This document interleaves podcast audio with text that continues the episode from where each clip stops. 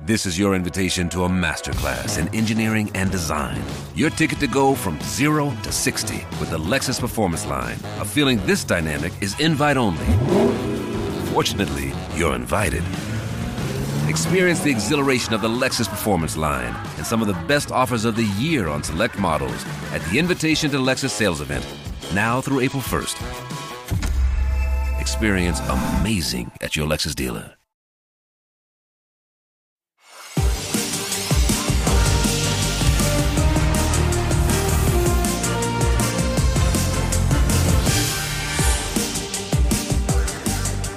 Einen schönen guten Abend, liebe Zuschauerinnen und Zuschauer und herzlich willkommen zu Sky 90, die Fußballdebatte. Es geht doch noch. Endlich mal wieder ein großer Erfolg für den deutschen Fußball. Die U17-Nationalmannschaft von Trainer Christian Wück besiegte Frankreich in einem dramatischen Finale nach Elfmeterschießen und wurde dadurch Weltmeister. Herzlichen Glückwunsch und natürlich dringend zur Nachahmung empfohlen bei der Europameisterschaft 2024. Der Männer dafür wurden gestern in Hamburg die Gruppen ausgelost. Schottland, Ungarn und Schweiz heißen die Gegner. Wenigstens das Losglück erinnert an den Glanz vergangener Tage. Das sind unsere Themen.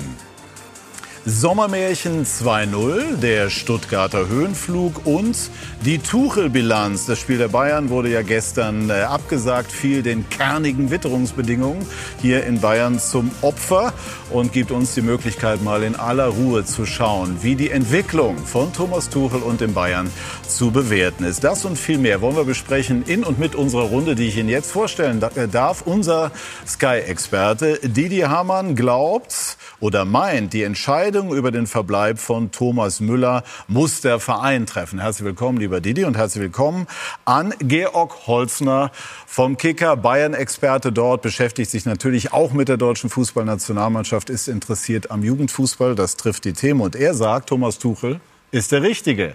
Herzlich willkommen. Und bei Uli Köhler sage ich einfach nur Legende. Herzlich willkommen, lieber Uli. Und er sagt, Obacht, Didi, der Nagelsmann wird's richten. Mal schauen, wie wir das nachher zusammenbringen. Und herzlich willkommen an Julian Baumgartlinger, Experte bei Sky Austria, hat sechs Jahre unter anderem für Bayer Leverkusen gespielt, war fünf Jahre Kapitän der österreichischen Fußballnationalmannschaft. Herzlich willkommen.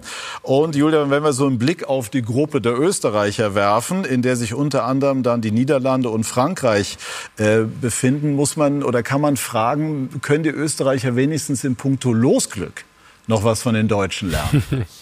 Ja, durchaus, wenn da, es da überhaupt was zu lernen gibt. Ähm, ich denke, es ist eine ja, ambitionierte Gruppe, aber nichts ist ausgeschlossen, meiner Meinung nach.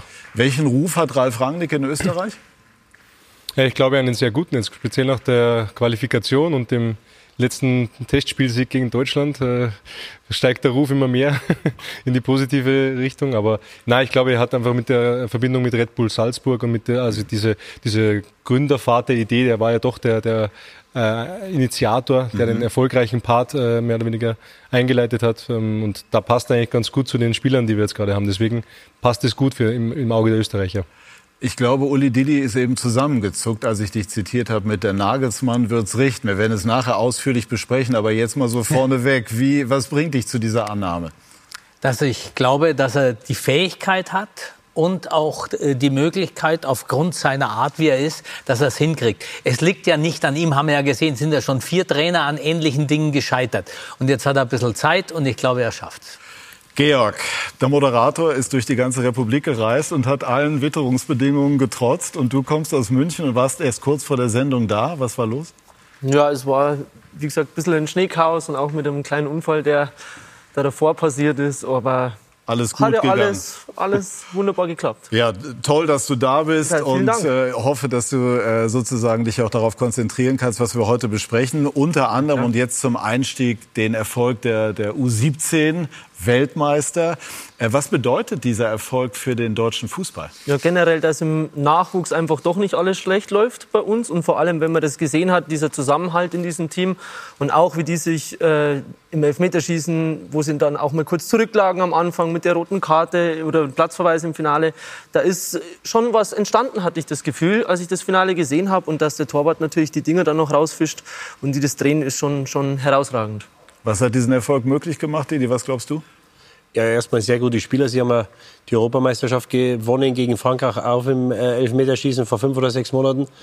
Äh, ein Pool an hochtalentierten Spielern von 18, 20 Spielern, die, die großes Talent haben, was mir gefallen hat. Ich glaube, die Franzosen waren vielleicht zum Teil körperlich schon etwas weiter. Also unsere, da waren wirklich einige äh, Bubis dabei, die äh, körperlich sich noch verbessern werden. Einige sehr, sehr gute Fußballer. Äh, und dann natürlich der Zusammenhalt. Also was Christian Wück da geschafft hat, ähm, äh, ist, ist, ist außerordentlich. Und, und die beste Mannschaft der Welt zu sein, das ist, ist ein Statement. Und jetzt kann man nur hoffen, das ist ja die leidige Diskussion, werden wir genug von diesen Jungs in der dritten, zweiten, ersten Liga sehen. Ich hoffe es. Didi denkt, Na, immer, einen Schritt, Didi denkt immer einen Schritt weiter. Uli, wir beide haben noch von Harry Valerien gelernt. Lasst Bilder sprechen. Das wollen wir jetzt beherzigen. Okay. Und zunächst noch mal äh, ganz kurz schauen auf diesen großartigen Finalerfolg. Gestern Timo Schäfers fasst diese dramatische Partie zusammen. Ein Pokal, den Deutschland zuvor noch nie gewonnen hatte. Christian Wück reckt ihn in die Höhe. Die deutsche U17 ist Weltmeister. Ein historischer Tag in einem dramatischen Spiel. Deutschland zu Beginn die bessere Mannschaft. There is a tackle by blue player number 13. The final decision is penalty. Und Sie konnten es hören. Der Schiedsrichter aus Norwegen entschied auf Elfmeter nach Foulspiel an Yalcin Kaya und Paris Brunner machte in der 29. Minute das 1 zu 0 für Deutschland. Insgesamt eine verdiente Führung zur Pause. Nach dem Seitenwechsel wurde es noch besser. 51. Minute Noah Davisch mit dem 2 zu 0. Ein kleines Polster, dachte man zumindest. Bis zur 53. Minute Boabré mit der direkten Antwort. Frankreich wieder im Spiel. Die Franzosen danach überlegen und die Franzosen ab Minute 69 in Überzahl, denn Winners Osave hatte schon gelb, ging nochmal zu hart rein, sah zu Recht gelb-rot bis zur 85. Minute hielt die Führung. Dann kam Amugu und das bedeutete 2 zu 2. Das bedeutete auch Elfmeterschießen für Deutschland. Und Konstantin Heide war der Held, denn er hielt. Und Almugera Kaba war der Torschütze. Deutschland ist Weltmeister. Schön. Und nochmal herzlichen Glückwunsch. Und Uli, was zeichnet diese Mannschaft aus? Ja, dass sie gewinnen, obwohl sie die schlechtere Mannschaft sind. Also äh, rein spielerisch. Die haben einfach äh, mit dem, was das äh, notwendig ist, um heutzutage Fußballspiele zu gewinnen, was Argentinien bei der WM der Großen gezeigt hat, die haben es gezeigt, dass du auch, wenn du vielleicht äh, personell oder individuell unterlegen bist, trotzdem Dinge gewinnen kannst. Dürfen das wir das deutsche Tugenden nennen? Wir dürfen das gerne deutsche Tugenden. Ich habe es äh, schon mal genauer definiert. Das sind die Tugenden, die man zum die Grundprinzipien des Fußballs. Und vor vielen Jahren konnten die Deutschen das mal am besten. Deshalb heißt es deutsche Tugenden. Mittlerweile kann man aber auch argentinische Tugenden sagen. Die haben es geschafft. Michael Ballack hat es gestern in der Süddeutschen Zeitung die Intensität des Gewinnwollens ja. genannt. Fand ich äh, sehr interessant. Es gibt sehr viele schöne Geschichten rund um diese Mannschaft. Das ist immer so, wenn man große Titel einfährt. Und eine davon ist, dass Tobias Herwert, der Mediendirektor des VfB Stuttgart, der Papa ist von Max Herwert, Innenverteidiger bzw. defensiver Mittelfeldspieler des defensiven Teams. Und ihn haben wir gestern auch mal befragt. Der hat relativ schnell nach dem Spiel angerufen mit FaceTime aus dem Mittelkreis und das war natürlich ein total bewegender Moment, sehr klar. Ähm Handy ist fast explodiert mit Glückwünschen von anderen, aber der Anruf war natürlich äh, Wahnsinn. Ich hoffe, Sie sehen die leuchtenden Augen vom, vom, vom Weltmeisterpapa sozusagen. Also nochmal, Sie sind hier Kommunikationsverantwortlicher, Presseverantwortlicher beim äh, VfB. Was macht man denn da mit dem Sohn, ähm, wenn, der, wenn der zurückkommt und der, keine Ahnung, der ein oder andere Trainer sagt, Mensch, wie sieht's denn aus? Bleibt der beim VfB? Äh, wann, wann rückt er mal hoch? Hier in diese Mannschaft vielleicht? Habe ich mir ehrlich gesagt noch gar keine Gedanken gemacht. Das ist jetzt ganz, ganz frisch und ganz neu. Ich freue mich einfach. Wir freuen uns alle. War ja schon mal eine Woche bei, bei den Profis im Training. So ein bisschen kennt er, kennt er die schon. Aber ähm, ist jetzt alles ganz frisch, ganz neu und ich bin immer noch total aufgeregt. Das hat man gemerkt. Wer kannte die Geschichte? Ich kann es ja auch nicht. Nein, ich war den äh, Tobi kenne ich natürlich schon ewig, aber dass sein Sohn da spielt, wusste ja. ich nicht. Welche großen Erfolge haben Sie in der, in der Jugend gefeiert? Oder anders gefragt, wie wichtig war das Gewinnen in der Jugend? Diese Diskussion gibt es ja durchaus. Titel wenige, bis gar keinen, aber das äh, Gewinnen war immer wichtig. Also das war für mich auch so identitätsbildend und auch gerade für die, die sich durchsetzen müssen. Also es gibt ja eine große Anzahl an Jugendspielern, die es werden wollen. Und da ist diese, glaube ich, Gewinnermentalität oder auch das Durchsetzungsvermögen ja schon auch entscheidend, um Profi zu werden erst einmal. Und Didi, welche Turniere in dem Bereich hast du gespielt? Äh, ich glaube, in der U18 mal eins und dann die U20-Weltmeisterschaft in Australien, äh, 93. Äh, wo ja einige dann äh, in der Bundesliga auch gespielt haben, einige jetzt auch Trainer sind oder, oder im, als Sportdirektoren äh, unterwegs sind. Ja, und das Gewinnen, das, das ist das Unterscheidungsmerkmal. Also du, du stehst auf dem Platz und, und es kann nur einen Sieger geben. Und, und das wird dann letztendlich auch entscheiden, wer dann später mit dem Sport vielleicht ein, ein Geld verdient oder kein Geld verdient. Und, ähm, und das sollten wir uns schon wahren und, und bewahren. Auch wenn äh, Uli jetzt sagt, die Argentinier sind vielleicht besser im Moment. Das ist so. Und deswegen war ich so schockiert über die Aussagen des ehemaligen Bundestrainers, der sagt, mit den deutschen Tugenden hört mir auf damit, damit kommen wir nicht mehr weiter. Joachim Löw. Das ist das Unterscheidungsmerkmal. Das hat uns immer ausgezeichnet, weil wir haben es auch gesehen, die Spanier waren besser, Argentinier ein bisschen, Franzosen ja. weiß ich es nicht, aber es waren bessere Mannschaften. Wir haben einen Weg gefunden, dass wir die, dass wir die schlagen. Und wir haben die, die gerade die Spanier, die wahrscheinlich die beste Mannschaft waren, die ich gesehen habe, da ab dem Viertelfinale, die haben wir mürbe gemacht mit, mit Widerstandskraft, mit Einsatz, mit Laufbereitschaft und einfach Durchhaltevermögen. Und, und das hat zum Schluss den Ausschlag gegeben, ähm, Weltmeister zu werden. Und, und das müssen wir uns wieder erarbeiten, weil die Spanier, die Portugiesen, die Brasilianer, die werden wahrscheinlich immer technisch etwas besser sein wie wir. Da müssen wir diesen Unterschied müssen wir wettmachen und das haben wir immer über unsere Tugenden gemacht und deswegen habe ich nicht verstanden, ähm, was der ehemalige Bundestrainer da mit seinen Aussagen gemeint hat. Dessen Name dir jetzt nicht einfällt? Jogi Löw, ja. Ah, okay. der auch große äh, Erfolge erzielt hat. Ja, ich glaube aber, der Yogi hat schon ja. so gemeint, der hat, ja. also der, der wollte nur dieses, diese deutsche Tugend klingt einfach old-fashioned, fertig. Mhm. Ja, ja, und äh, da denkt man an alte Zeiten, als äh, sieben Innenverteidiger gespielt haben und vorne einer ab und zu getroffen hat. Und das ist vorbei natürlich. Jetzt ist die Frage, die eben auch schon sich aufgeht, aufgedrängt hat. Wie kann man es jetzt schaffen, aus diesen Top-Talenten Top-Profis zu machen? Und äh, das können wir genauer besprechen mit Manuel Baum, dem früheren Bundesliga-Trainer und jetzigen Leiter des Nachwuchsleistungszentrums bei RB Leipzig. Manuel, schönen guten Abend. Danke, dass du dir die Zeit nimmst. Servus. Und, und wir profitieren jetzt von Sehr deiner gerne. Expertise. Zunächst einmal, du hast dich natürlich, äh, das vermute ich mal ganz stark, auch mit den Jungs, mit der Mannschaft gefreut. Äh, was hat den Unterschied zu den anderen Teams ausgemacht? Warum ist Deutschland Weltmeister geworden? Naja, man hat ja jetzt schon vieles gehört, das Thema ähm, Kultur und Werte. Also ich finde, jedes Land hat eine eigene Fußballkultur, für die es steht. Äh, und jetzt haben wir ja auch gehört, andere Mannschaften sind besser. Da würde mich dann immer mal interessieren, ja, in was sind sie denn besser? Weil wir sind in, im Thema Widerstandsfähigkeit und so weiter, sind wir deutlich besser wie andere. Äh, und was jetzt schon aufgefallen ist, also die Mannschaft war gut zusammengestellt. Der DFB mit dem Wücki, der ist jetzt drei Jahre mit der Mannschaft mitgegangen. Da braucht Entwicklung einfach Zeit im Nachwuchs. Äh, und man hat schon gemerkt, dass die Mannschaft auch verstanden hat, dass jetzt ein Fußballspiel in 90 Minuten immer stetig verläuft, sondern ja, dann hast du eine gelb-rote Karte, dann liegst du mal vorn, dann kriegst du wieder einen Rückschlag und ähm, das haben sie alles ganz gut weggesteckt. Äh, und da können sich viele ein Beispiel daran nennen. Ähm, ein bisschen Finger muss ich jetzt heben, weil das ähm, ist natürlich jetzt toll, dass wir der Weltmeister geworden sind, aber wenn man in die Tiefe bei uns im Nachwuchs reinschaut, dann müssen wir aufpassen, dass dieser Titel jetzt nicht dazu führt, dass wir wieder total überschwänglich sind, weil in manchen Bereichen haben wir extrem Nachholbedarf. Welche denn oder in welchen denn? Naja, wir reden ja jetzt die ganze Zeit über den sogenannten Übergangsbereich, wie man sagt, also der Übergang vom Nachwuchs im Profibereich. Äh, ich war jetzt selber zwei Jahre, äh, habe ich eine U8 und eine U9 trainiert und wenn man sich da mal in den Grundlagenbereich anschaut, also dort, wo die Grundlagen gelegt werden, in technischer Natur im Zweikampf, da stellt man halt fest, dass immer mehr äh, Fußball organisiert werden muss, weil die Kinder gar keine Zeit mehr haben zum Spielen. Der organisierte Fußball findet in den Vereinen statt. Da hast du die Herausforderung, dass einfach die Trainer aktuell nicht so gut ausgebildet sind in dem Grundlagenbereich das Trainingsalter, also die Anzahl an Trainingseinheiten und die Zeit auch das Spielalter der Jugendlichen wird immer geringer. Und das ist jetzt auch kein Rocket Science, wenn man dann einfach das zusammenzählt. Wie viele Pässe habe ich bis zum 18. Lebensjahr, äh, ja, wie viele Schüsse habe ich gemacht, dass wir da viel weiter zurück sind wie andere Länder. Und wir müssen unten ansetzen, weil, und das hat die Mannschaft, finde ich, schon herausragend gezeigt, Talent haben wir genug. Wir sind leider sehr breitensportorientiert mittlerweile. Das Thema Gewinnen ist mittlerweile ähm, ja schon fast verpönt. Jemand, der das Wort Leistungsorientierung in den Mund, Mund nimmt, der wird schon schief angeschaut bei uns.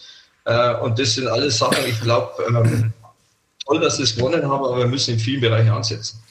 Ihr Trainer Marco Rose hat sich gestern zu der Frage auch geäußert, wie viele von diesen jungen Spielern, einer von RB war ja auch dabei, ist leider vom Platz geflogen, aber wie viele wir dann sozusagen durchbringen können in den, in den Top-Bereich der Männer?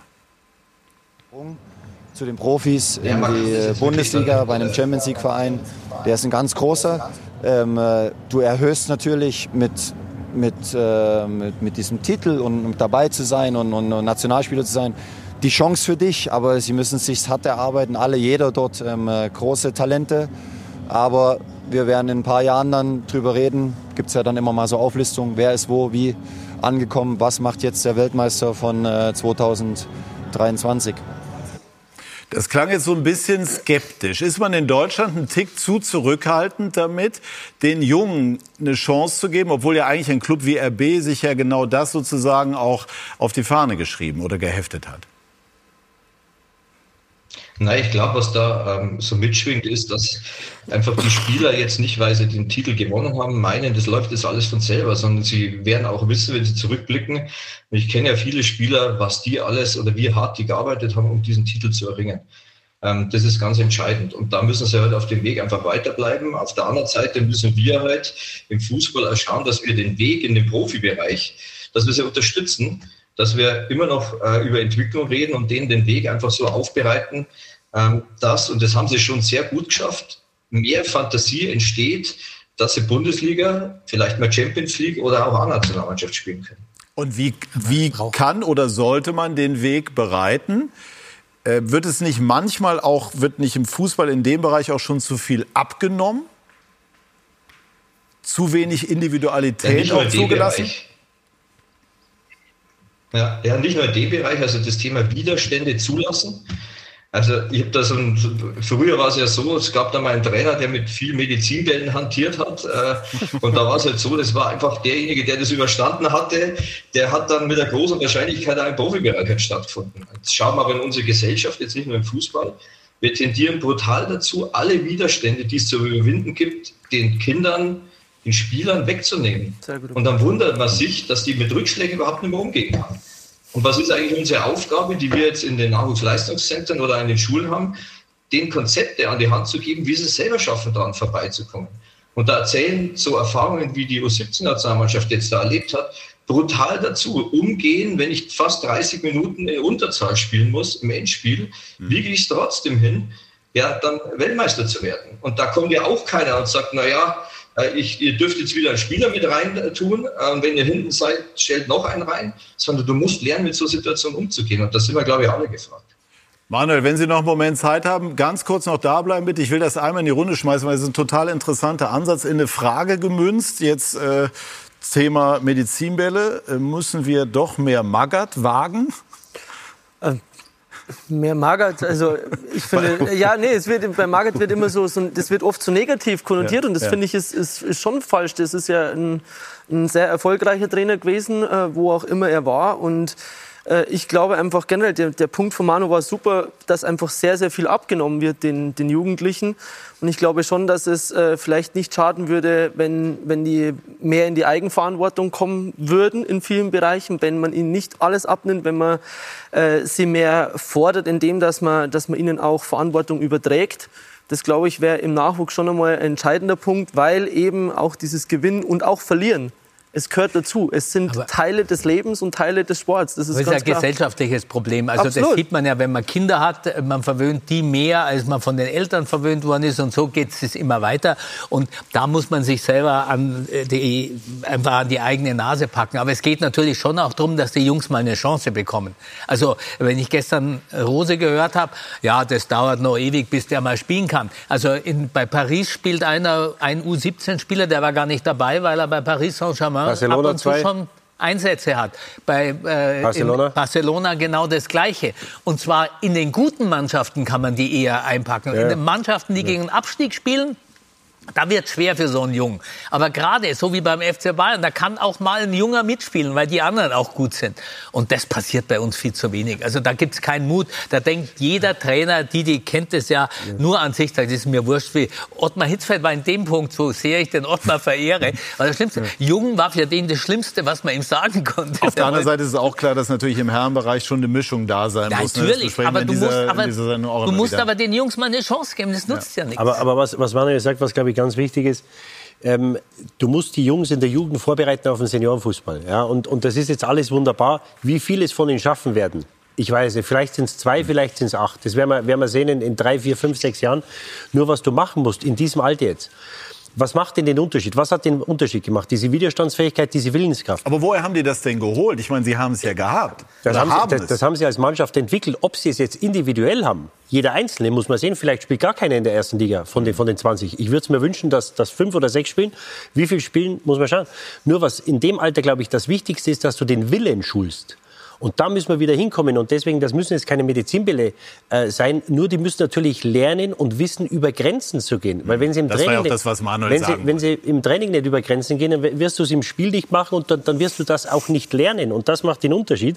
Und da müssen wir, glaube ich, schon wieder hinkommen, dass wir die Jungs härter anpacken, dass wir sie vorbereiten, weil wenn die jetzt nächstes Jahr rauskommen oder vielleicht spielen einige dritte Liga, zweite Liga in den nächsten sechs Monaten, dann spielst du gegen einen 30-Jährigen. Und dann werden Sie sich mal anschauen. Das ist ein anderer Sport dann und da musst du vorbereitet drauf sein. Manuel, wie geht ihr das bei RB Leipzig an? Man könnte ja allgemein sagen, je jünger, desto weniger Ergebnis oder vielleicht leistungsorientiert, aber je älter die Jungs oder Mädchen werden, umso mehr sollte vielleicht das Ergebnis auch eine Rolle spielen. Wie handhabt ihr das bei RB?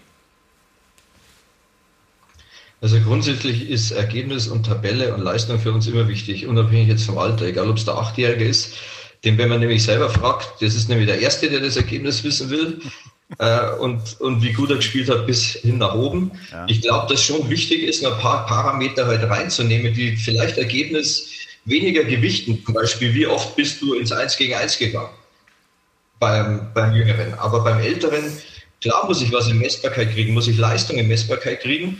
Aber Ergebnis und äh, Tabelle ist immer das Ergebnis einer Kollektivleistung, also von der ganzen Mannschaft. Aber was mich ja dann noch interessiert, welchen Beitrag hat der einzelne Spieler, und da geht es wirklich um Talententwicklung des einzelnen Spielers, auf das Ergebnis. Denn wenn ich nur Ergebnis und Tabelle messe, kriege ich meistens was raus? Die Trainerhandschrift, das, was der Trainer an Mannschaftstaktik gemacht hat. Aber ich habe es noch nie erlebt, dass eine ganze Mannschaft aus dem Nachwuchs im Profibereich rübergekommen ist, sondern ein Spieler oder zwei. Und deswegen müssen wir auch da den Fokus ändern, dass wir spielerzentrierter ausbilden, und das hat man, finde ich, bei der U17-Nationalmannschaft auch gesehen. Rein inhaltlich hatte ich das Gefühl, das war ein Spiel der Spieler. Da hat keiner fünf Positionen gespielt, hm. sondern nur eine. Es war eine ganz klare Rollenverteilung. Die haben super zusammengepasst und die haben richtig gut dann jeder Einzelne im Team dann agiert, ohne es kompliziert zu machen. Ist das eine wesentliche Erkenntnis, dass also dieser Trend zur ähm, Verallgemeinerung weg vom Spezialisten vielleicht gar nicht so sinnvoll ist, sondern dass die Leute wirklich auf ihrer Position spielen. Also Sie beispielsweise im zentral-defensiven mhm. Mittelfeld und nicht beispielsweise irgendwo als Linksaußen. Ja, ich glaube, es nimmt ja auch Alibis. Weil in dem Moment, wo ich mehrere Positionen, mehrere Systeme lernen muss oder spielen soll, kann ich immer wieder sagen, ja gut, das ist aber eigentlich nicht meine Lieblingsposition. Also ich finde schon, ähm, für mich war es immer schon sehr wichtig, mich über eine Position zu identifizieren und ja, mich dann aber auch an der messen zu lassen. Ja. Und wenn mhm. ich dann mhm. aber zwei Spieltage später wieder rechts und dann wieder links und dann wieder vorne und wieder hinten, dann wird es natürlich auch schwer, das messbar zu machen. Manuel, abschließend, wie oft sind Sie dann mit Marco Rose im konkreten Austausch über all diese Themen? Also wir tauschen uns wöchentlich aus. Wir versuchen halt einfach diesen Übergang einfach noch geringer zu machen. Und da geht es darum, welche Trainingsform nehmen wir im Profibereich, welche können wir im Nachwuchs nehmen. Wir haben wöchentlich Sitzungen und reden über die Spieler. Wann kann welcher Spieler bei den Profis mittrainieren? Man muss natürlich, wir stehen vor der Herausforderung, die Profis spielen Champions League, spielen Bundesliga. Das heißt, wann kannst du als Jugendspieler überhaupt eine normale Einheit bei den Profis aktuell mitmachen? Äh, und wenn Länderspielpause ist, dann sind unsere Top-Spieler mit der Nationalmannschaft unterwegs. Ähm, es trainieren ganz viele aus dem Nachwuchs mit, aber wir wollen ja auch mal die Top-Spieler, die in der Nationalmannschaft unterwegs sind, bei den Profis äh, äh, mitführen. Und da ist halt wichtig, dass wir uns mit Marco Rose extrem austauschen. Jetzt nächste Woche trainieren zwei wieder mit. Äh, und ich sage, bei uns steigt die Wahrscheinlichkeit von Tag zu Tag, dass dann die Spieler äh, im Profibereich durchkommen. Manuel Baum, das waren sehr, sehr interessante Einblicke. Vielen herzlichen Dank. Schöne Grüße. Und wir beenden. Servus in die Runde, danke, ciao. Es ist wirklich interessant. Es sind so viele Facetten und so einfach ist es eben auch nicht. Man merkt ja eben doch, dass auch die Topclubs in der Bundesliga wie hier RB sich auch sehr, sehr viele Gedanken äh, machen. Und das, was, was wir vielleicht noch so erlebt haben, so äh, Bolzplatzmentalität, früher hieß es Straßenfußball, das gibt's halt in der Form nicht und man muss versuchen, äh, alternative Wege zu finden. Wir beenden diesen Part mit einem Glückwunsch nochmal an, an die U17-Weltmeister und äh, machen gleich weiter bei SK90 die Fußballdebatte, schauen unter anderem auf das Spiel in Leverkusen gegen Borussia Dortmund.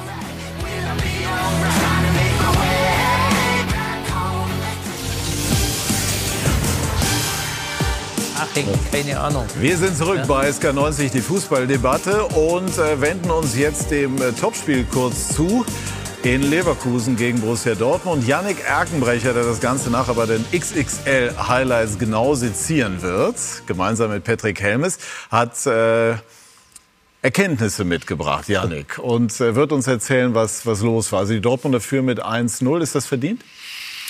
Also ehrlicherweise nicht wirklich. Dortmund hat gut angefangen, führt 1 zu 0. Riasson nach fünf Minuten mit dem Treffer und ab dann spielte eigentlich nur noch Bayer Leverkusen. Also wirklich in einer, in einer Tour das Tor der Dortmunder nahezu belagert, auch ein Abseitstor gemacht, eigentlich mit dem Pausenpfiff, wirklich ein Traumtor von Florian Würz, der den so aus 16 Metern wirklich genau in den Giebel schweißt, also der berührt Latte und Pfosten, wurde dann zurückgenommen, ja. weil der VAR sich eingeschaltet hat. Boniface, ja, Boniface hatte vorher wohl wirklich hauchzart im Abseits gestanden bei einer Kopfballverlängerung, war so 10, 12 Sekunden vor dem Treffer. Deswegen natürlich ärgerlich, weil in direkter Entstehung quasi des Tores, aber nicht unmittelbar, sage ich mal, beim Pass oder so weiter und so fort. Aber ja, wurde dann wohl rechten zurückgenommen und äh, ja, für, für Leverkusen schon maximal bitter, weil die wirklich bisher ein Top-Spiel machen seit Minute 6, aber nur ans hinten liegen. Zeigen denn die Dortmunder die Mailänder äh, sozusagen? Also bisher ist der BVB wirklich nur am Verteidigen, muss man sagen. Okay. Ne? Also man, man merkt irgendwie schon, dass Benzibaini... Aber kann ja auch mal eine Kunst sein. Ja, ja, absolut. Man merkt da hinten, dass, dass Benzibaini und also Wolf ist mhm. ja reingekommen, weil Benzibaini ja. nicht dabei ist. Abwehr schwimmt schon ganz schön. Auch Reus muss unheimlich viel Wege defensiv machen. Also Dortmund ist wirklich fast in der eigenen Hälfte eingeschnürt. Und Leverkusen war eigentlich drauf und dran, vor der Pause den Ausgleich zu machen. Eigentlich dachte man, okay, das 1-1 sei gefallen, aber Dortmund führt nach 45 Minuten. Aber ich glaube, Patrick Helmes, ich zitiere ihn mal von oben, das werden sehr, sehr lange zweite 45 Minuten, sagte er, weil wenn Bayer so weiterspielt, dann ist es eigentlich eine Frage der Zeit. Und unser Experte für heute glaubt auch, dass, dass Leverkusen das durchaus noch dreht. Und wenn man das Spiel sich anguckt, dann kann man auch glauben, dass Leverkusen durchaus in der Lage ist, am Ende das Ding noch zu gewinnen. Spannend, Janik. Vielen herzlichen Dank. Gerne. Und äh, der andere Experte hat mir vor dem Spiel gesagt, heute verlieren die Leverkusener. Durfte ich das so zitieren? Ja, ja, jetzt Warum ja. hast du das denn ja. geglaubt? nee, Warum die, hast du das denn geglaubt? weil die Dortmunder gute Bilanz haben. Ich erinnere mich an ein Spiel vor zwei oder drei, haben sie 4-3 einen absoluten Klassiker gewonnen. Mhm. Und die Leverkusener scheinen ihnen zu liegen. Jetzt darf man natürlich nicht vergessen, dass die Leverkusener dieses Jahr eine andere Mannschaft sind, als es, glaube ich, die letzte, mhm. letzten Jahre waren.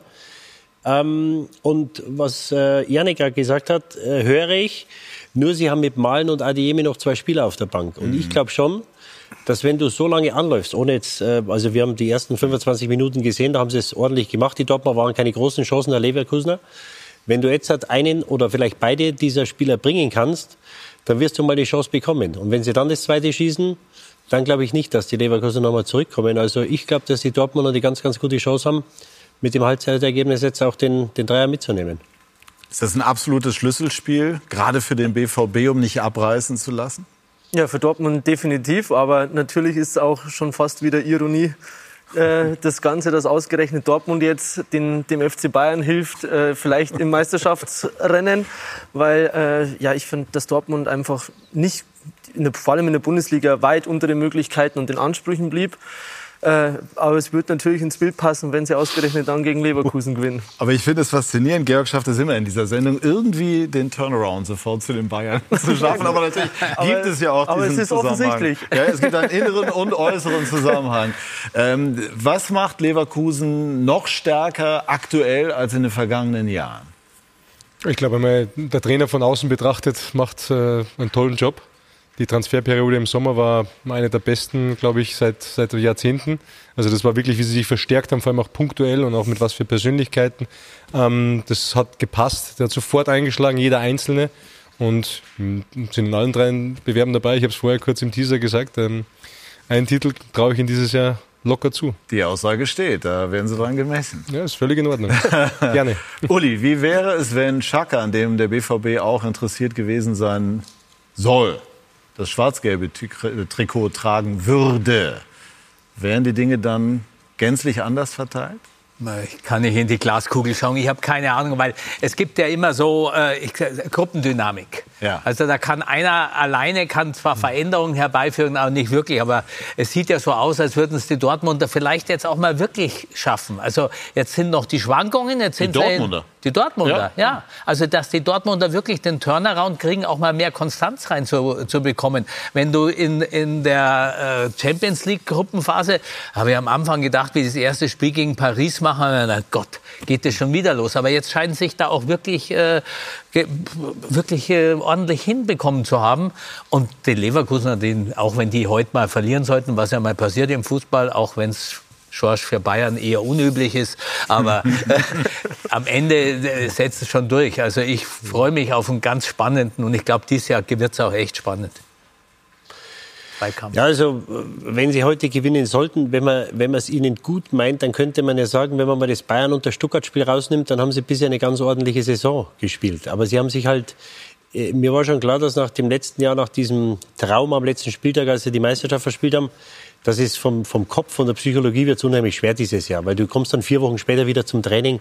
Was willst du als Trainer den, den Jungs sagen? Ja, Aber vielleicht die, arbeiten sie sich ja jetzt gerade raus aus diesem Ja, es, es, es, es, es ist oder wäre zu hoffen, aber man, man, hat sich natürlich über die ersten acht Wochen, wo man nicht immer gut gespielt hat, man die Spiele gewonnen.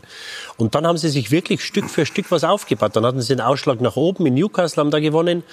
Ähm, und dann kommen aus dem Nichts kommt das Spiel gegen die Bayern. Und das kann man vielleicht noch ein Stück weit entschuldigen, weil da vielleicht die Angst da war oder weil man sich nicht zugetraut hat, aus welchen Gründen auch immer, ähm, die Bayern zu schlagen, auch wenn die Bayern gerade in Saarbrücken verloren haben. Nur da war dieses Spiel in, in Stuttgart, wo sie 90 Minuten ja. nichts gezeigt haben. Ja, und du hast in einem Spiel hast immer mal eine Phase, wo du 10, 20 mhm. Minuten am Drücker bist, wo du halt dann ein Tor machen musst. Die hatten in diesem Spiel nicht eine Phase, wo du gedacht hast, oh, da geht was. Und dann denkst du dir, wie kann sowas sein? Und ich, ich würde es mir wünschen, wenn Sie dieses Champions League-Gesicht jetzt auch des Öfteren mal in der, in der Bundesliga zeigen. Und das, und das, das dafür wäre es ja heute schon, die, die Entschuldigung, absolut, aber ein nein, Schlüsselspiel. Ja. Absolut. Und wenn Sie, wenn Sie heute das Spiel gewinnen, äh, du bist jetzt weiter, gewinnst vielleicht sogar die Gruppe gegen Paris in zehn, zehn Tagen, mhm. ähm, dann kann man vielleicht etwas noch auf Tuchfühlung äh, zu den Leverkusen, vielleicht spielen die Bayern nochmal unentschieden oder zweimal wer weiß, was da noch geht. Und ähm, deswegen wäre das heute, also für mich ist das heute ein richtungsweisendes Spiel, weil Sie haben ja, glaube ich, Stuttgart jetzt im Pokal unter der Woche, Leipzig nächste Woche. Also Sie haben ganz, ganz schwere Spiele bis zur Winterpause. Und das wird jetzt richtungsweisend sein, was möglicherweise auch mit dem Trainer passiert und was mit der Mannschaft passiert in der Rückrunde. Abschließend zu diesem Part, wäre es für Bayer ein empfindlicher Rückschlag, wenn man heute verlieren sollte? Nein, also das Selbstverständnis und das Selbstvertrauen, das man aktuell spürt, glaube ich, 18 Spiele, 17 gewonnen, das ist ja eine Marke. Ähm, ich glaube, da glaubt man so sehr an sich selber und auch zu Recht, weil die Spielweise ja auch dominant und überzeugend ist. Ja? Also die gewinnen nicht irgendwie Eierspiele, sondern da sind ja immer mindestens zwei Tore dabei. Ja, das, ja, ist einfach absolut, so. Das, ist, richtig. das spürt man richtig. Ja? Und mhm. mit dieser Selbstverständlichkeit ist auch mal eine Niederlage das passiert, ja, das passiert jeder Mannschaft einmal, egal wie dominant sie ist. Ähm, ich glaube, sie haben die, die, die Qualität und vor allem momentan auch die Konstanz, um auch sowas mehr wegzustecken. Dann. Der VfB Stuttgart ist auch sehr gut unterwegs in dieser Saison und äh, hat sich gestern Jürgen Müller durch einen absolut souveränen und überzeugenden Sieg weiter in der Spitzengruppe etabliert. Stuttgart. Sie feiern, sie spielen, als ob es kein Morgen gäbe. Der VfB unbekümmert, komplett im Hier und Jetzt. Wir haben eine super Idee, wir spielen guten Fußball mit den Fans im Rücken. Äh, ja, es macht einfach, einfach Spaß, der Spirit ist super. Wir sind super happy. Das ist eine, eine Wahnsinnspunktzahl. Ein Geheimnis des Erfolgs? Sie schieben andere Themen weg. Undarf. Fünf der letzten sieben Tore erzielt. Doch ob der VfB den Leihspieler von Brighton nun loseist oder nicht, Nebensache. Ich versuche gar nicht darüber nachzudenken. Ich denke von Tag zu Tag, von Spiel zu Spiel. Ich bin ganz entspannt. Ich versuche meine Leistung zu bringen und ich versuche einfach Gas zu geben, äh, locker zu bleiben und äh, immer wieder Späße zu machen. Undarf, diesmal erfolgreich mit Girassi als Doppelspitze. Dass dieses Duo durch Girassis Ausstiegsklausel schon im Januar Geschichte sein könnte, ebenfalls Nebensache. Hat Manchester United sich schon gemeldet? Bei mir nicht. Ja, ist ja so, dass wir alles versuchen, dass er sich wohlfühlt und dass wir alles versuchen, was in unserer Hand liegt, dass er bei uns bleibt. Aber ja, Wahrsagen gehört nicht dazu. Der VfB weiter auf Rang 3 spielte Werder über 60 Minuten lang nahezu an die Wand. Fast über 90 Minuten einen rahmen schwarzen Tag gehabt, Fehlpässe gespielt, äh, Zweikämpfe, jeder zweite Ball, Stuttgart äh, ist er zu Stuttgart gesprungen. Und doch, wenn Keeper Zetterer nach 75 Minuten nicht diesen Fehlpass auf Fürich gespielt hätte, wäre für Werder vielleicht ein Punkt rausgesprungen. So gab's Elfer für Stuttgart, das 2 zu 0 die Vorentscheidung. Die Entstehung blieb heiß diskutiert, weil Fürich von einer Behandlungspause zurückgewinkt wurde. Torwart hat den Ball am Fuß und ähm, ja, in dem Moment wird der Spieler wieder ins Feld gegeben.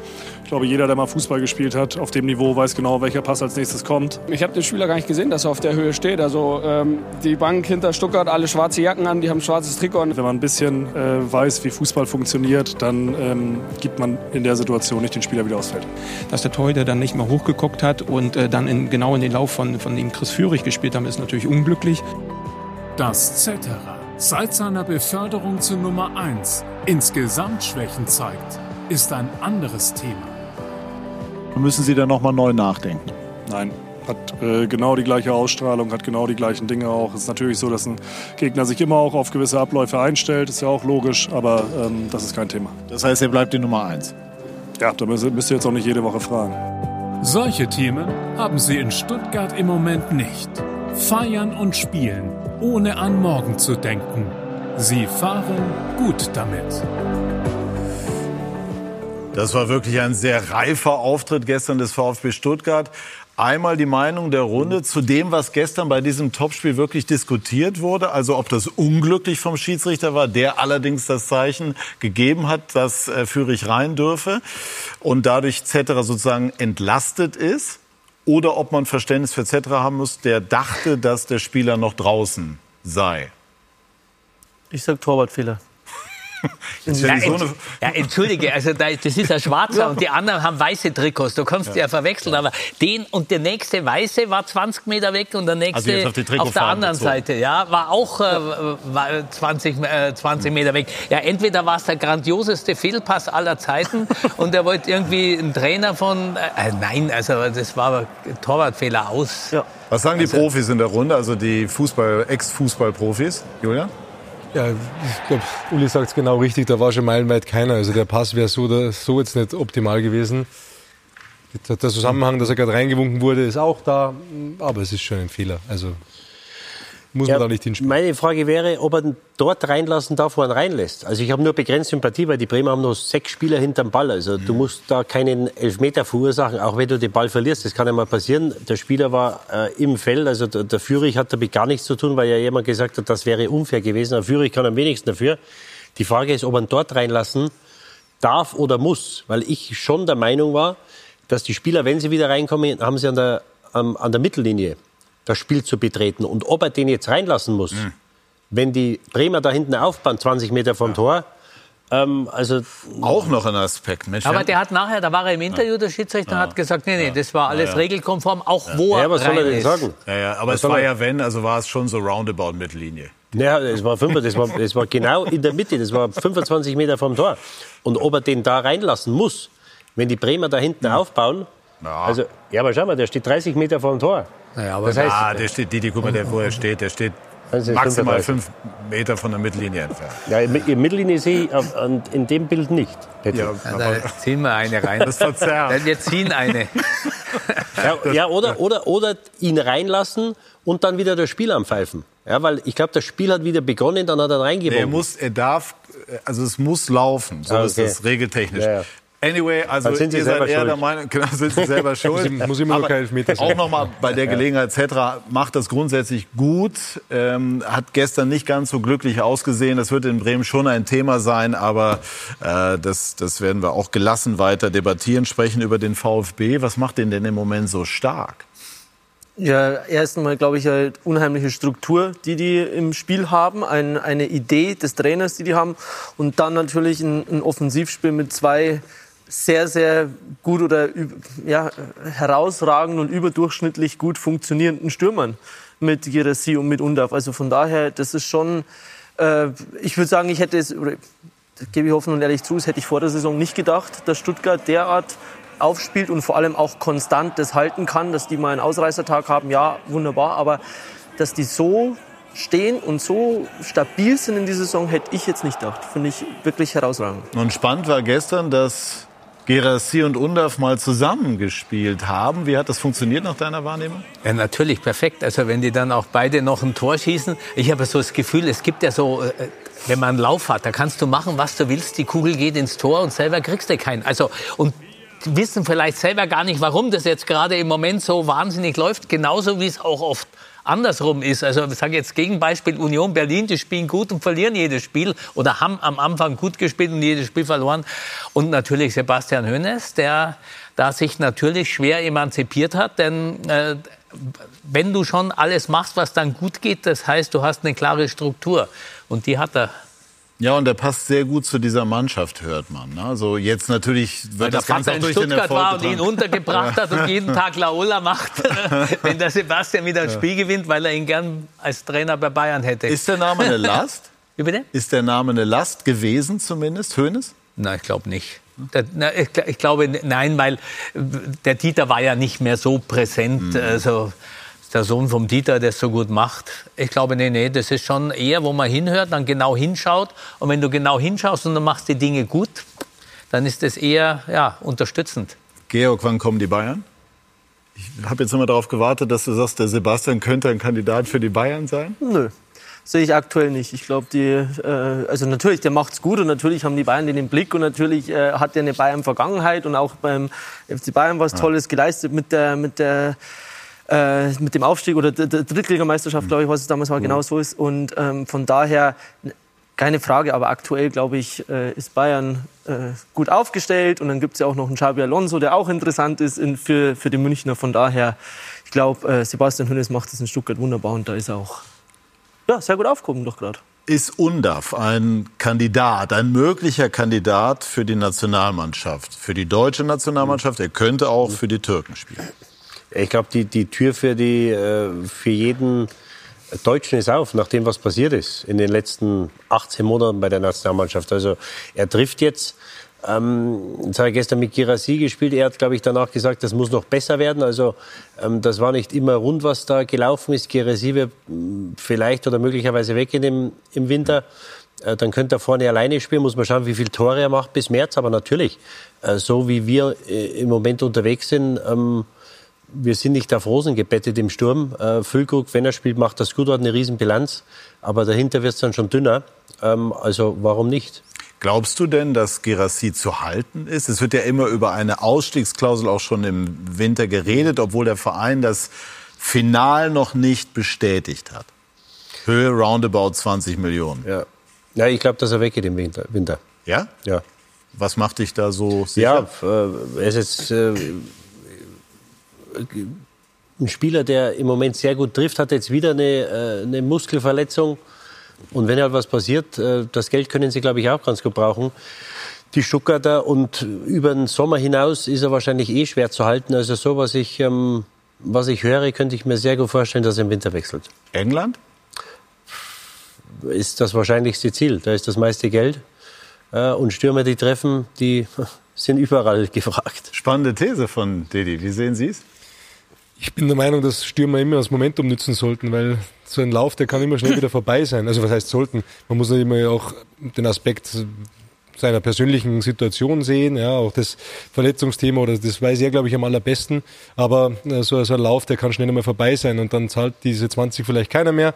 Ähm, Stuttgart mh, könnte sich vielleicht auch leisten, jetzt nochmal zu verlängern und sagen, komm, wir machen im Sommer nochmal das und ziehen die Saison so durch, weil mit, dieser, mit diesem Lauf äh, wäre schon spannend zu sehen, was noch drinnen ist in der Saison. Deswegen, ähm, ja, kann man alles vorstellen in der Situation. Und ich meine, der hat sich ja jetzt auch selbst doch vor ein paar Wochen, was das war, jetzt ja auch nicht zurückgehalten oder die Spekulationen erstickt, sondern der hat es ja eher sogar noch befeuert. Und ich glaube, wenn der Spieler doch selbst äh, damit schon kokettiert, dann ist, wird die Wahrscheinlichkeit, glaube ich, immer höher. Also wenn man schon kein Geheimnis mehr daraus macht, dass man äh, auf die Insel schielt oder sich mit anderen Sachen beschäftigt.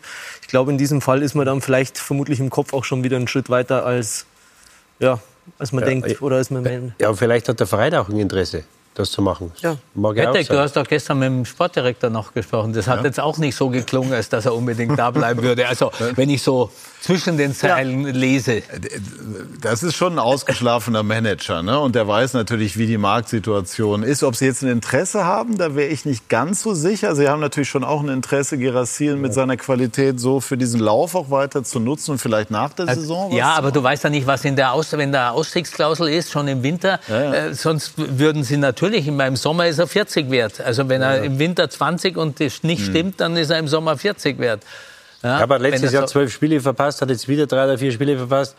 Und, und diese Wird im Mus- Januar Spiele verpassen? so, weil er ist im Januar Afrika beim Afrika? Cup, ja. Und diese Muskelverletzungen, ähm, ja, also. äh, Wie ist es aus Sicht des Spielers? Er ist jetzt, ich würde sagen, 27, also er ist jetzt nicht mehr der allerjüngste.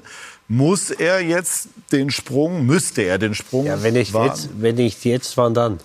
Also ich glaube nicht, dass die Stuttgarter aus, wenn er da bleibt, ausgeschlossen ist es nicht, dass sie Vierter werden. Aber ähm, wahrscheinlich ist es nicht. Äh, so und dann spielt er Europa League, Conference League. Sollte Manchester United interessiert sein, wird er wahrscheinlich nächstes Jahr auch keine Champions League spielen. Aber vielleicht das, das, das Jahr darauf. Und, und ich könnte mir vorstellen, dass es auch noch andere Interessenten gibt. Äh, Chelsea hat Unmengen an Geld ausgegeben. Aber einen richtigen Neuner haben sie nicht wirklich. Also ich glaube auch bei Chelsea, da wird er ganz gut reinpassen. Und ähm, ja, er, er hat einen Lauf, wie es der Julian sagt. Und, und dann äh, ist es natürlich für ihn eine einmalige Gelegenheit. Hätte ja keiner gedacht, als er in Köln weggeschickt wurde, dass er fünf Jahre später bei, bei, bei Chelsea oder bei Manchester United spielt. Äh, und dann auf der großen Bühne nochmal zu spielen, ähm, ja, man hat es ja bei Endo gesehen. Da haben sie ihm auch keine Steine in den Weg gelegt. Der Verein würde natürlich profitieren, weil es eine schöne Ablöse gibt. Und ich glaube, dann wären alle happy. So, und jetzt schaffe ich den Schlenker zu den Bayern. Lothar Matthäus hat äh, vor einigen Monaten gesagt, der Gerassi wäre einer für die Bayern.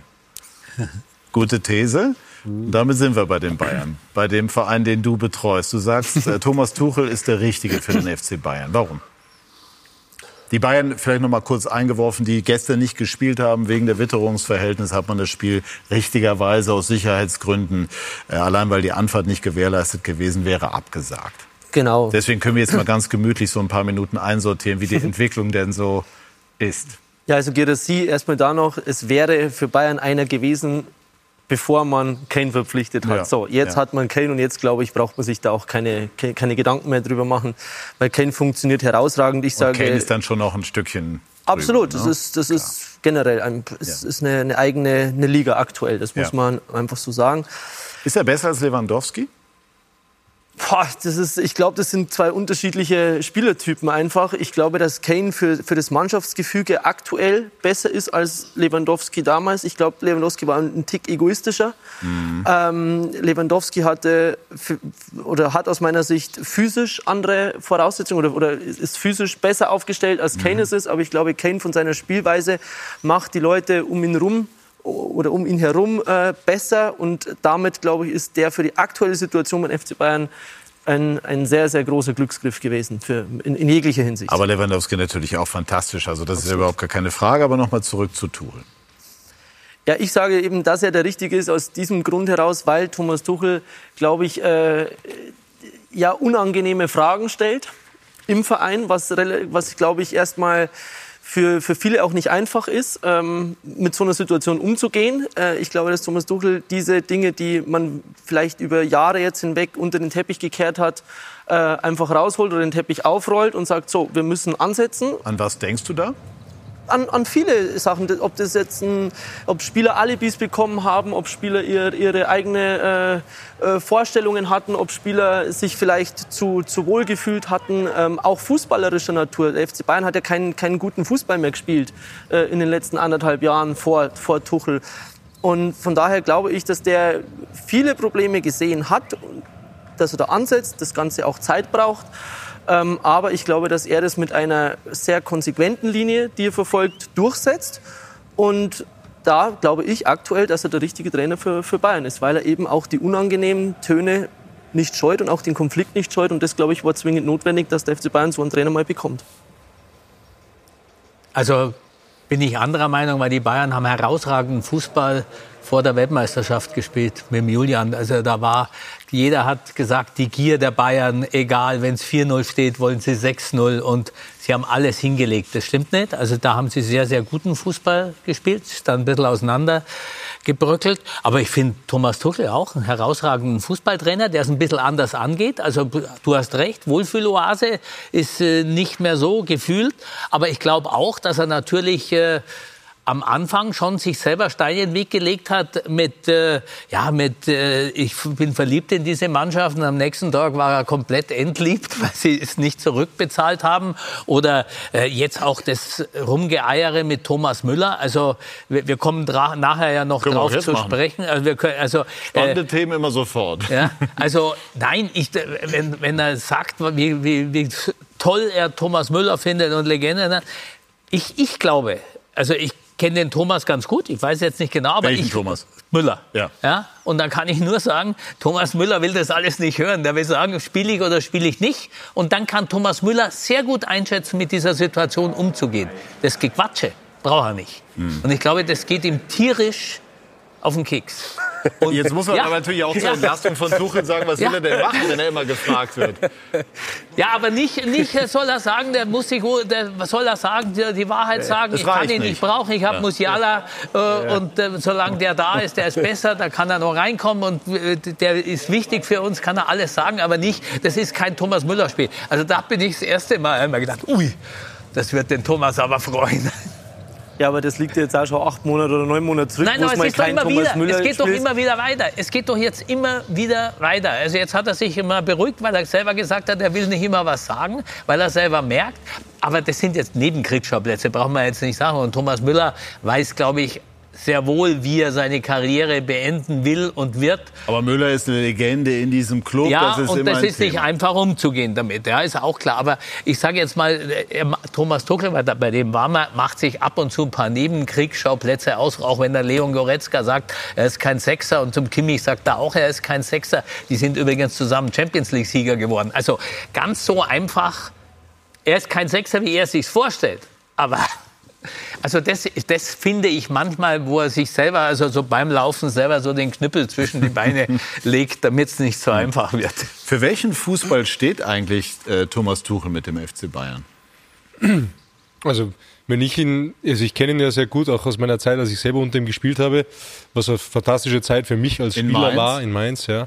Auch da, auch eher als Trainerpersönlichkeit noch eine andere gewesen, aber ähm, nicht in der Art und Weise, wie er ihm den Finger in die Wunde legt und wie er ähm, das Maximale aus jedem rausholen will, auch im Verein.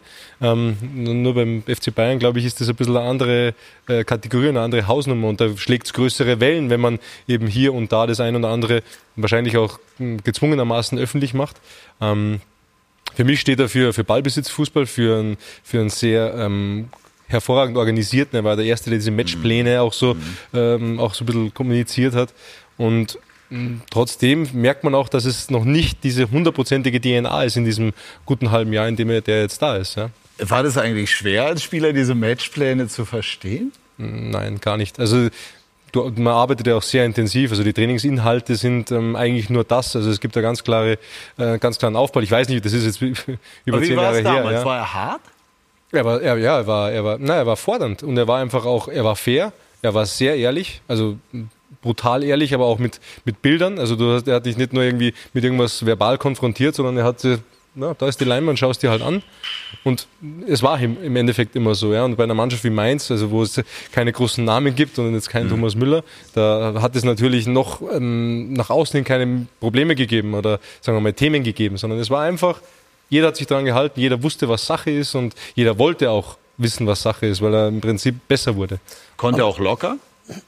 Außerhalb des Platzes, ja auf jeden Fall. Also diese Mischung, die war, die war auch gegeben und ähm, also ich habe ich habe ja fantastische drei Jahre unter ihm gehabt. Und das ist es doch, was, was du sagst, pardon, dass der fordernd ist, hart ist, aber doch auch fair ist. Natürlich, es gab Spieler beim FC Bayern, keine Ahnung, ein Joshua Kimmich, der ist halt unter Julian Nagelsmann, hat der Freiräume gehabt und, und konnte sich da bewegen wie, wie, wie im Halligalli-Zirkus. Und dass das jetzt für den natürlich ein, ein anderes Umfeld ist äh, und, und für manche andere Spieler einfach mal mit Klartext umzugehen. Und wie gesagt, ich will es jetzt gar nicht an Kimmich aufhängen, ja, aber dass einfach mal ein Trainer da ist, der, der sich nicht zurückhält, der eben, wie du sagst, diese Wohlfühloase einfach mal beschränkt beim FC Bayern. Ja, da muss ich sagen, das äh, schadet vielleicht dieser Mannschaft nicht, weil wenn es drum und drauf ankam in den letzten zweieinhalb Jahren, waren sie auch nicht mehr da. Und äh, ich glaube, dass das mal nicht schadet, wenn diese Spieler aus, ihrer, aus ihrem ja, Wohlfühlprogramm einfach mal rauskommen und, und wieder anders gefordert werden. Und der ist eine Attraktion. Ich war einmal, weil du gesagt hast, von Mainz, war ich direkt hinter ihm gesessen beim Spiel in München. Und da hat er eher, also permanent, nur, es war ein Naturereignis. Das Spiel war völlig unwichtig. Der hat 90 Minuten, ist er da rauf und runter und hat sich mit Wettklo, eurem Torwart, die haben sich beschimpft. Und zwar, es ging jedes Mal um die Spieleröffnung. Und jedes Mal hat der Tuchel getobt und jedes Mal hat Gavett gehabt, dass er nicht gesagt hat, lass mich mit deinem Scheiße droh, hat der sein Ding gemacht. Also, aber das, das finde ich schon, also das ist was Lebendiges, was jeder Mannschaft gut tun kann. Und Didi gibt gerade den Staatsmann und hört das ja, so milde lächelnd. Interessante Gäste ja, dein, ja, Jetzt würde mich ja, ja, auch mal so dein Urteil interessieren. Ja, abwarten. Also diese Saison machen sie es ordentlich. Von den Ergebnissen kann man ihnen gar nichts vorwerfen. Das ist bisher tadellos. Der Fußball war selten gut, sage ich ganz ehrlich.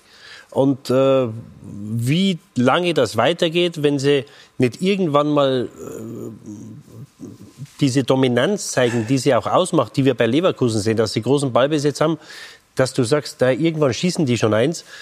Das war einfach zu selten der Fall. Und sie haben auch jetzt gegen Heidenheim, äh, da führst du 2-0, dann steht es auf einmal 2-2 und dann gewinnst du das Spiel noch und dann sagt er nachher, ja, das war super, das war eine, äh, eine, eine Charakterleistung, Mentalitätsleistung, wo ich mir denke, also bei allem Respekt für die Heidenheimer, aber wenn du da 2-0 führst, dann darfst du da nicht mehr in Bedrängnis kommen. Ja? Und, und ich weiß nicht, ob man sich das nicht, nicht alles zu schön redet. Äh, natürlich ist es schwer, Argumente zu finden, wenn sie jede Woche gewinnen. Nur sie haben in der Champions League haben sie äh, einige durchwachsene Spiele gehabt. Es war vielleicht auf dem Papier einfacher ausgesehen, wie es in Kopenhagen, in Istanbul. Ähm, und, und das einzig richtige Spiel, wo ich gesagt habe, wow, das war in Dortmund. Und da haben die Dortmunder auch ihren Teil dazu beigetragen. Also man muss jetzt einfach mal abwarten, wie sie jetzt die nächsten Wochen spielen. Jetzt kommen einige äh, Spiele oder Gegner, die gute Form haben. Und dann muss man das, das früher einfach abwarten. Herbert Heine hat heute bei Bild TV ähm, gesagt, der Präsident der Bayern, dass er darüber nachdenke oder dass der Club darüber nachdenke, auch eine Ikone wie Schweinsteiger wieder in den Club einzubinden und Thomas Müller dann letztlich auch über das äh, Karriereende hinaus. Was hältst du davon? Kommt darauf an, in welcher Position oder Funktion. Also ich kann mir vorstellen, ich weiß jetzt nicht, ob der im täglichen Geschäft äh, irgendwas machen will. Schweinsteiger. Georgi, äh, ja. Der Georg äh, schüttelt den Kopf. Also das wird wahrscheinlich eine ähm, äh, Rolle als Markenbotschafter, dass er den Verein repräsentiert, was ja gut wäre. Da haben sie ja immer wieder auf ihre äh, alten Spieler und ihre, ähm, ja, ihre Legenden haben sie da wirklich immer gut aufgepasst, haben sich um die gekümmert. Das machen sie so gut wie kein anderer, die Bayern. Das macht sie heraus. Deswegen, das kann ich mir vorstellen. Aber die große Frage wird natürlich sein, was mit Müller passiert. Also das Gibt es überhaupt einen eleganten Umgang mit dieser Personalie? Ja, wenn du so einen verdienten Spieler hast, ist es unheimlich schwer. Es gibt äh, wahrscheinlich keinen richtigen, aber mit Sicherheit einen falschen Zeitpunkt. Und was ich jetzt höre, und äh, es ist jetzt nicht der erste Trainer, wo er nicht mehr diese Rolle spielt. Ich glaube nicht, dass Tuchel. Ich glaube, dem Tuchel wäre es lieber, wenn er nächstes Jahr nicht mehr da ist. Sagen wir so. Mhm. So, und jetzt kannst du den Trainer aber dann nicht äh, im Regen stehen lassen und sagen, ja, ähm, erzähl das mal den, den, äh, der Journalie und dem und dem und dem. Das muss der Verein machen. Ja, das ist eine, eine, eine Personalie, ähm, das ist ein Spieler, der so verdient ist wie kaum ein anderer beim FC Bayern, also vergleichbar mit einem Matthäus, mit einem Robben, mit einem Ribéry oder wahrscheinlich noch mehr. Äh, absolute Identifikationsfigur und dann ist es Vereinssache. Ja, und du kannst den Trainer nicht jede Woche diese Fragen beantworten lassen. Du musst jetzt irgendwann, ich würde sagen spätestens im Winter, musst du eine Entscheidung treffen, so oder so. Die Frage ist, will er, reicht es ihm, wenn er im Jahr 15, 20 Spiele macht, den Müller? Würde er, wenn ich das einmal ergänzen darf oder einhaken darf, würde Müller seine Chancen für die EM-Nominierung begrenzen, wenn er jetzt weiter nur Kurzeinsätze hätte? Ja, wenn er spielen wird, wird es ihm möglicherweise helfen. Die Frage ist, wie viel er spielt. Es waren jetzt Nabri und Musiala verletzt und er hat trotzdem wenig gespielt. Das heißt, er wird in der Rückrunde wieder nicht mehr spielen, wie er jetzt gespielt hat. Und er hat jetzt schon kaum gespielt. Ähm, ich glaube, dass der Nagelsmann, wenn er mitnehmen will, dann nimmt er mit, egal ob er 15 Spiele macht in der Rückrunde oder, mhm. oder fünf. Ja, weil, weil du weißt, was du bekommst.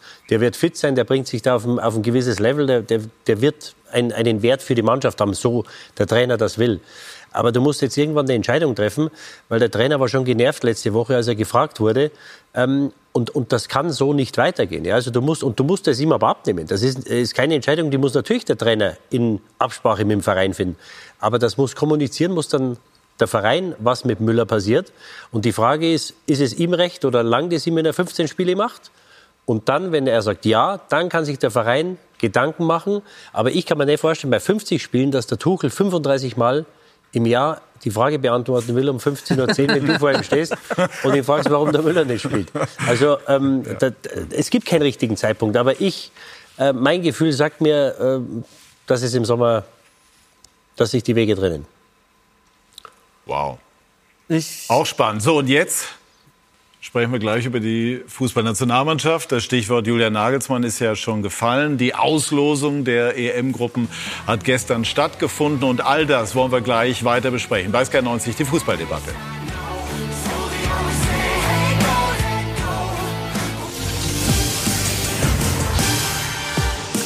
Siehst du mal, wie viele Spiele sind. Wir sind zurück bei SK90, die Fußballdebatte, sprechen über die gestrige Auslosung und ihre Einordnung. Die deutsche Mannschaft äh, hat eine machbare Gruppe erwischt mit äh, Schottland, mit Ungarn und der Schweiz. Julian Nagelsmann sagte, ein Brett in der Form der vergangenen Spiele ja, aber im Grundsatz ist das Ganze schon machbar. Wir hören einige Reaktionen. Ja, eine gute Gruppe. Ich glaube, äh, keine Hammergruppe. Da gibt es ähm, ja, zwei sehr starke Gruppen, auf, wo wir uns auch über tolle Spiele freuen können in, in Deutschland. Ähm, drei Teams, die sich sehr gut durchgesetzt haben, vor allem Schottland und, und Schweiz in ihrer Quali-Gruppe. Sicherlich auch Teams hinter sich gelassen haben, die, ähm, wo man nicht so zwingend mit gerechnet hat. Ich glaube, es ist immer schön für deutsche Fans, dass man auch äh, Gesichter beim Gegner erkennt sind drei Gegner, die uns fordern werden, aber auch drei Gegner, wo wir uns durchsetzen wollen. Für mich als Turnierdirektor, äh, Eröffnungsspiel gegen Schottland äh, ist äh, traumhaft. Also äh, ich freue mich, ich weiß, dass da viele schottische Fans ähm, zu uns kommen werden, eine tolle Party veranstalten werden. Deswegen bin ich mit dem Eröffnungsspiel sehr zufrieden. Ähm, und ähm, man kann sich eh alles nicht aussuchen, aber insgesamt eine interessante Gruppe auch wieder. Man denkt vielleicht, die ist äh, ein bisschen einfacher vielleicht, aber ich glaube, da lauern auch ein paar Gefahren. Für uns ist jetzt jeder Gegner schwer und wichtig und äh, ich hoffe, dass es auch äh, noch eine zusätzliche Motivation bringt, dass wenn man, weil man die äh, EM im eigenen Lande hat und äh, ja, wir können nur auf den Rängen sitzen und die Daumen drücken. Ja, sehr ausgeglichen. Also ich will jetzt mich da verhöhnt zu sagen, jetzt, es gibt den absoluten Top-Favoriten in der Gruppe. Ich kann nur für unsere Mannschaft sprechen. Ähm, wir wollen natürlich in die nächste Runde. Das ist ja klar, das ist, muss unser Anspruch sein dass wir besser spielen müssen als in den letzten beiden Länderspielen. Da sind wir uns auch, glaube ich, einig. Aber das werden wir hinbekommen. Da sind wir uns definitiv einig. Uli, können wir hier von Losglück sprechen? Ja, ich sage nein, komischerweise. Und zwar, weil ich glaube, dass die deutsche Mannschaft gegen stärkere Gegner besser Fußball spielen kann, die auch mehr Fußball spielen. Also die Ungarn haben das Defensivkonzept äh, in eine Kunstform verwandelt. Also gegen die ein Tor zu schießen, ich war bei ein paar Spielen dabei. Das ist echt nicht einfach. Ja? Die Schweizer ich glaube, unsere Bilanz gegen die Schweiz ist nicht sehr äh, von Erfolg äh, gekrönt in den letzten Spielen. Ganz unangenehm mit Graditschaka, sehr eingespielte Mannschaft, alles Routiniers, die alle jetzt äh, alle keine Neymars sind oder keine Mbappés, aber die überall, der Scheer haut überall seine Knochen dazwischen. Sehr unangenehm. Also die Schotten, glaube ich, das Auftaktspiel könnte auch der Schlüssel zum Erfolg werden, weil, glaube ich, die ja. müssen wir dann wirklich weghauen. Ja, die, die, Fans sozusagen. können besser singen als unsere, aber spielen dann schon.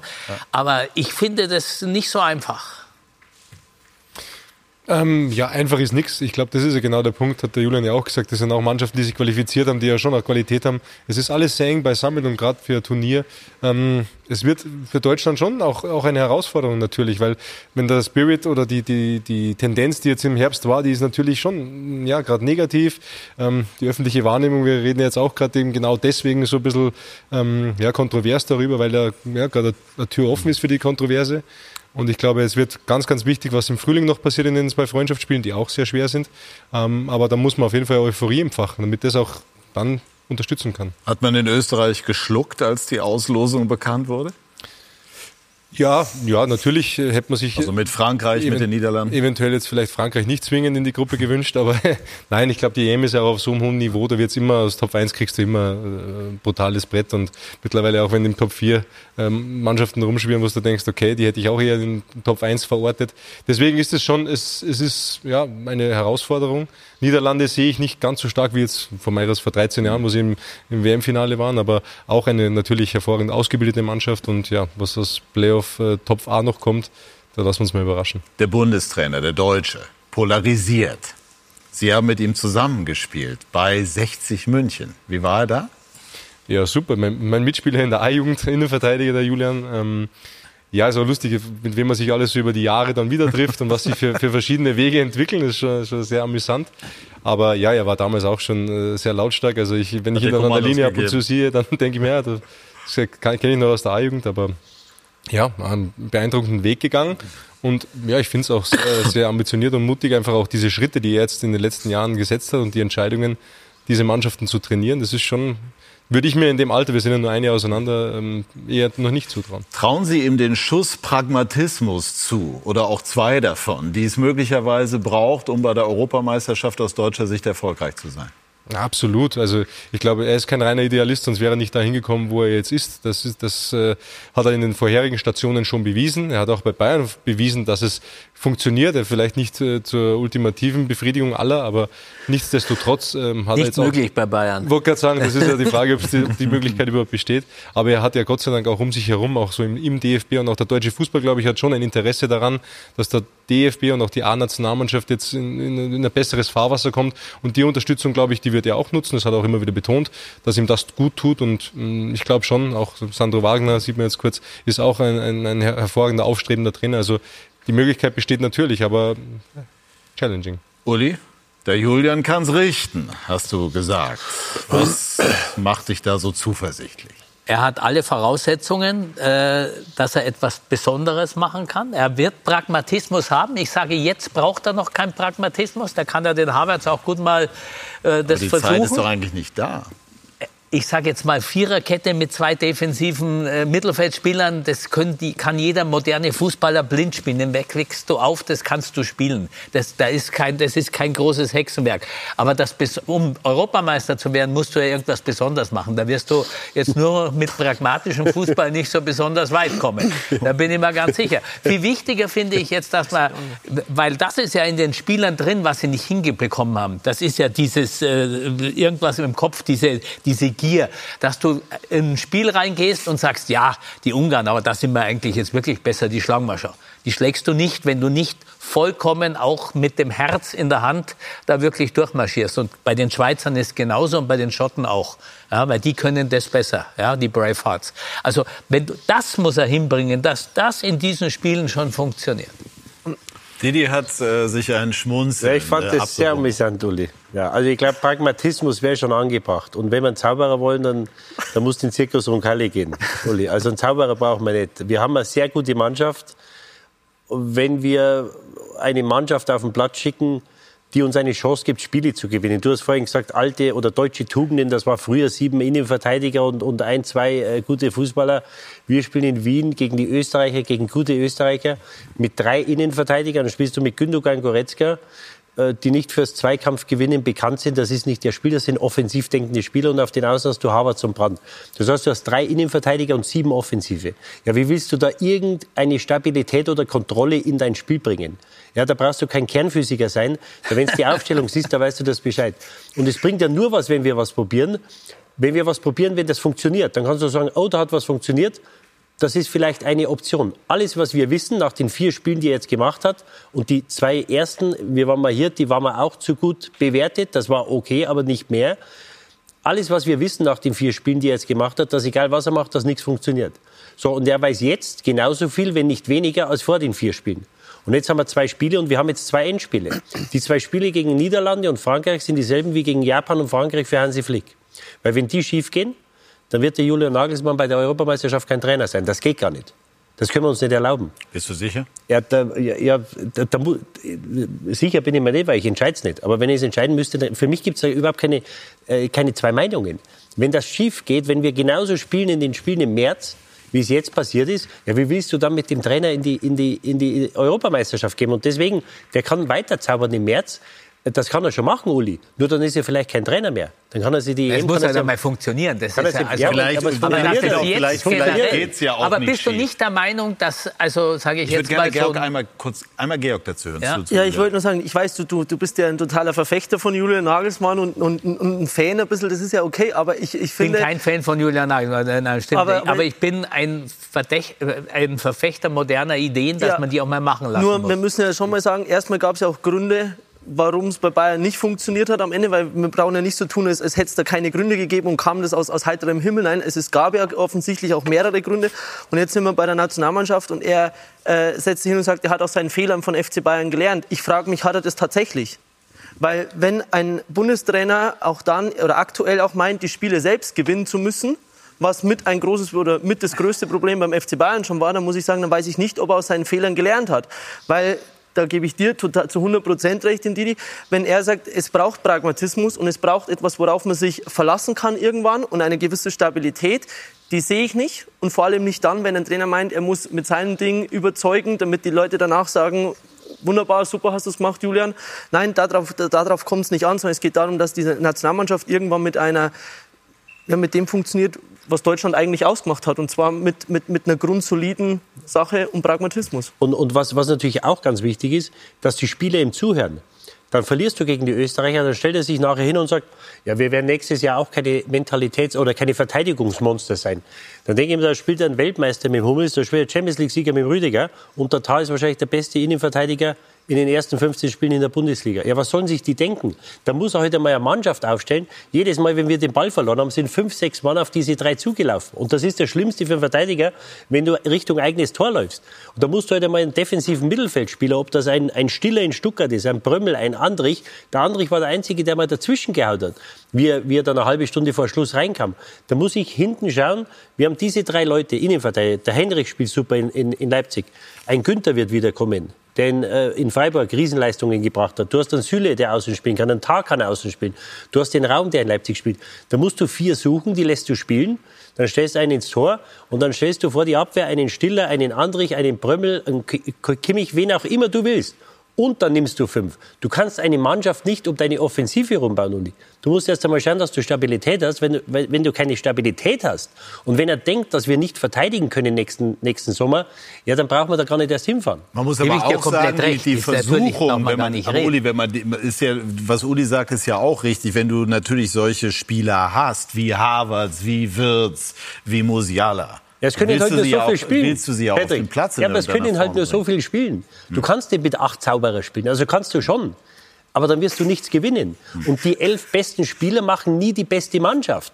Im Training hat man früher immer gesagt, wenn Offensive gegen Defensive spielt, gewinnt Ja. immer die Defensive. Ja, das, das ist heute, heute genauso. Und du kannst eine Mannschaft nicht um den Sturm bauen. Wir haben hier, wir sehen den Sané, Wirtz, Musiala, der Füllkrug trifft. Ja, du hast den Nabri, der jetzt wiederkommt.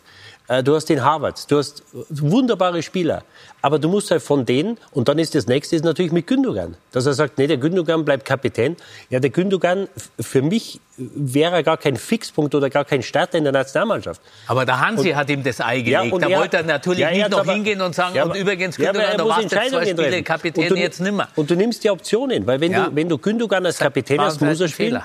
Ja. Und dann nimmst du dir die Option, dass du mit Wirtz und Musiala spielst. Das heißt, einer von beiden kann wahrscheinlich gar nicht spielen.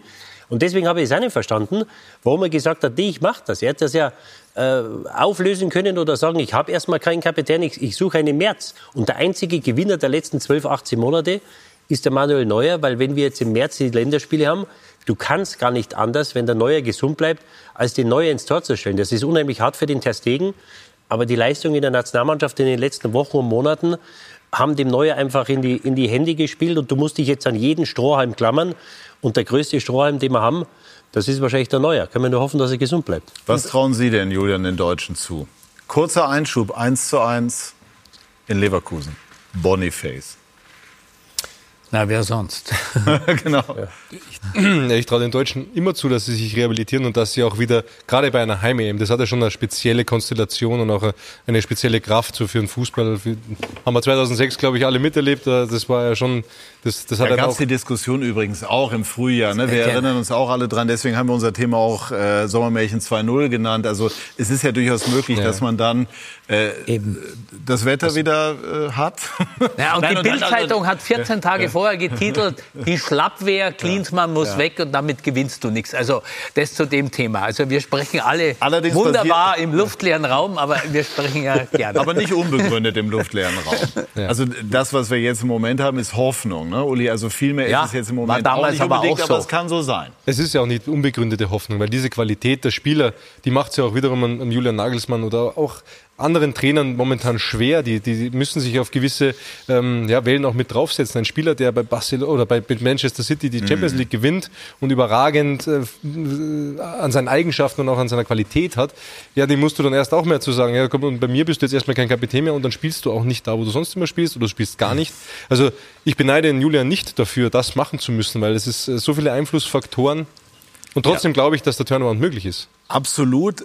Vielleicht würde auch mal ein Blick natürlich in die Geschichte des deutschen Fußballs helfen. Overath oder Netzer waren jetzt zum Beispiel Entscheidungen, die eine Helmut Schön treffen musste. Bei der WM 90 erinnere ich mich, dass äh, Uwe Bein, Olaf Thon, damals top oh. Olaf Thon im Halbfinale, auch auf die Bank mussten. Also das sind natürlich die Entscheidungen, die du als Trainer letztlich auch treffen musst. Aber diese Entscheidungen können ja eine Mannschaft ja auch am Ende besser machen, weil ja? man hat es ja schon ganz oft Klar. gesehen, wie oft die Bank Spiele gewonnen hat. Also es geht ja, wie gesagt, erstmal darum, dass man defensiv stabil steht und wenn man offensiv äh, genü über genügend Möglichkeiten verfügt, dann glaube ich, redet man von einem Luxusproblem und dann, dann hat man eher in der Breite äh, Qualität, mit der man dann immer noch Spätspiele gewinnen kann.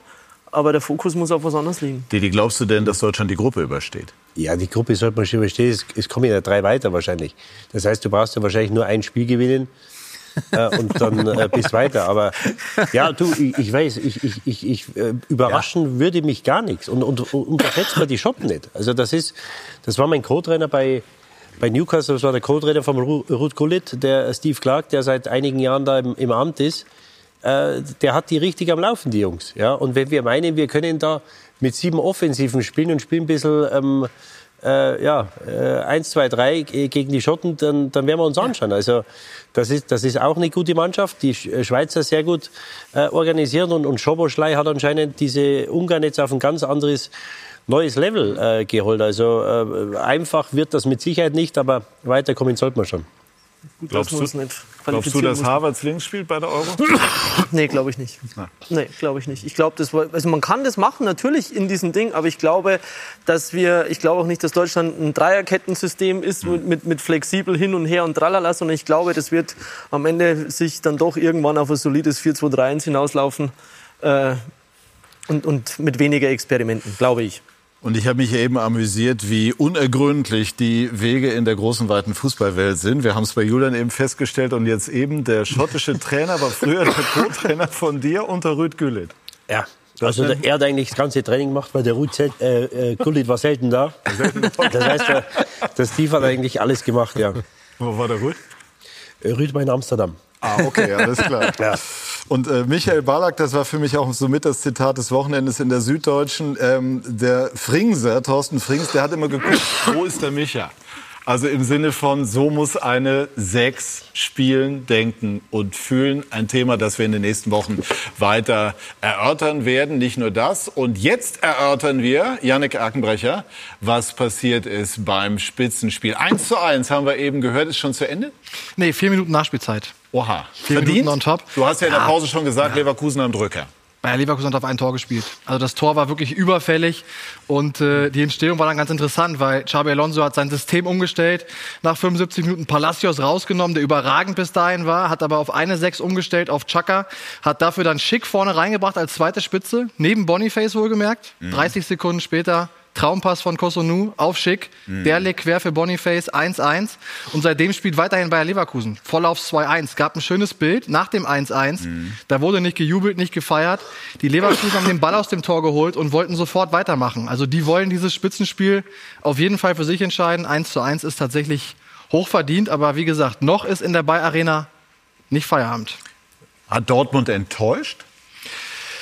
Schwer zu sagen. Also nach vorne ging wirklich ganz wenig. Auch wirklich nur ein, zwei Ansätze von Kontern. Also es gab ganz, ganz wenig Möglichkeiten. Sie haben gut verteidigt, was es zu verteidigen gab. Leverkusen war die klar dominante Mannschaft. Du hast auch gemerkt, dass Leverkusen einfach ein unglaubliches Selbstvertrauen ausstrahlt.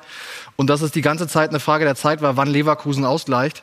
Und äh, ja, Dortmund hält dagegen, hat aber spielerisch nicht die Möglichkeiten. Wie Leverkusen, muss man ganz klar sagen. Und der Punkt wäre aus Dortmunder Sicht sehr, sehr glücklich.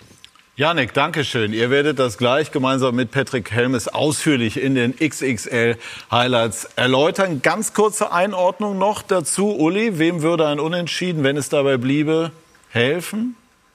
Also den Bayern und Dortmund. ja, ja, natürlich, ist ja klar, weil dann sind die wieder ja. näher dran, hecheln sie nicht immer zu ja. hinterher und Dortmund natürlich auch, weil die sind jetzt, glaube ich, schon zehn Punkte ja, hinten sind dran. Zehn Punkte vorne. Also ja, also das, äh, boah. Mhm. Didi? Ja, kein Beinbruch für die, für die Leverkusen, wie es Julian ja. gesagt hat. Es passiert, du kannst ja nicht jedes Spiel gewinnen. Und ein Achtungserfolg für die, für die Dortmunder. Also kann man nur hoffen. Sie haben jetzt schwere Spiele, Pokal auch in der Liga.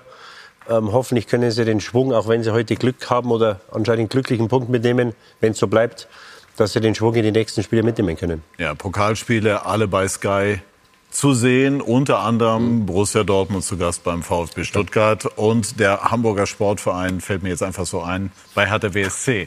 Am Mittwochabend und in äh, Leverkusen ist das Spiel zu Ende, also 1 zu 1, perfekt für unsere Sendung. Auch haben wir das Endergebnis noch runtergebracht. Dankeschön für die lebhafte Diskussion. Ihnen, liebe Zuschauerinnen und Zuschauer, vielen Dank für Ihr Interesse.